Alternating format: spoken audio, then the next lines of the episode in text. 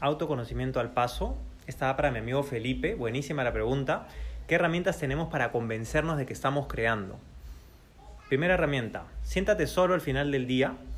Piensa en todas las cosas que has tenido durante el día. Conversaciones, llamadas, mensajes, lugares a los que has ido, en fin. Y fíjate cómo cada una de estas escenas está alineada con lo que tú quieres dar. Te vas a sorprender de la relación que hay entre esto. Normalmente no vemos lo que hacemos, ¿no? Hacemos nuestro trabajo, lo hacemos, lo hacemos y no paramos a reconocer y decir, oye, ¿esto va hacia donde quiero ir? Ahí nomás te vas a dar cuenta de algo. Segunda herramienta, si es que la primera te quedó así como más o menos, pregunta, comunícate, habla con amigos, familiares, personas que, cercanas a las que les tienes confianza y cuéntales, cuéntales cuál es tu proyecto, cuál es tu empresa, qué cosa te inspira, qué cosa quieres crear y cuéntale qué es lo que estás haciendo, cuál es tu estatus en este momento. Y pregúntales qué opinan, ¿no?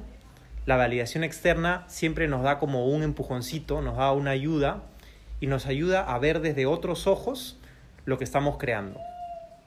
Espero que te haya gustado. Nos vemos.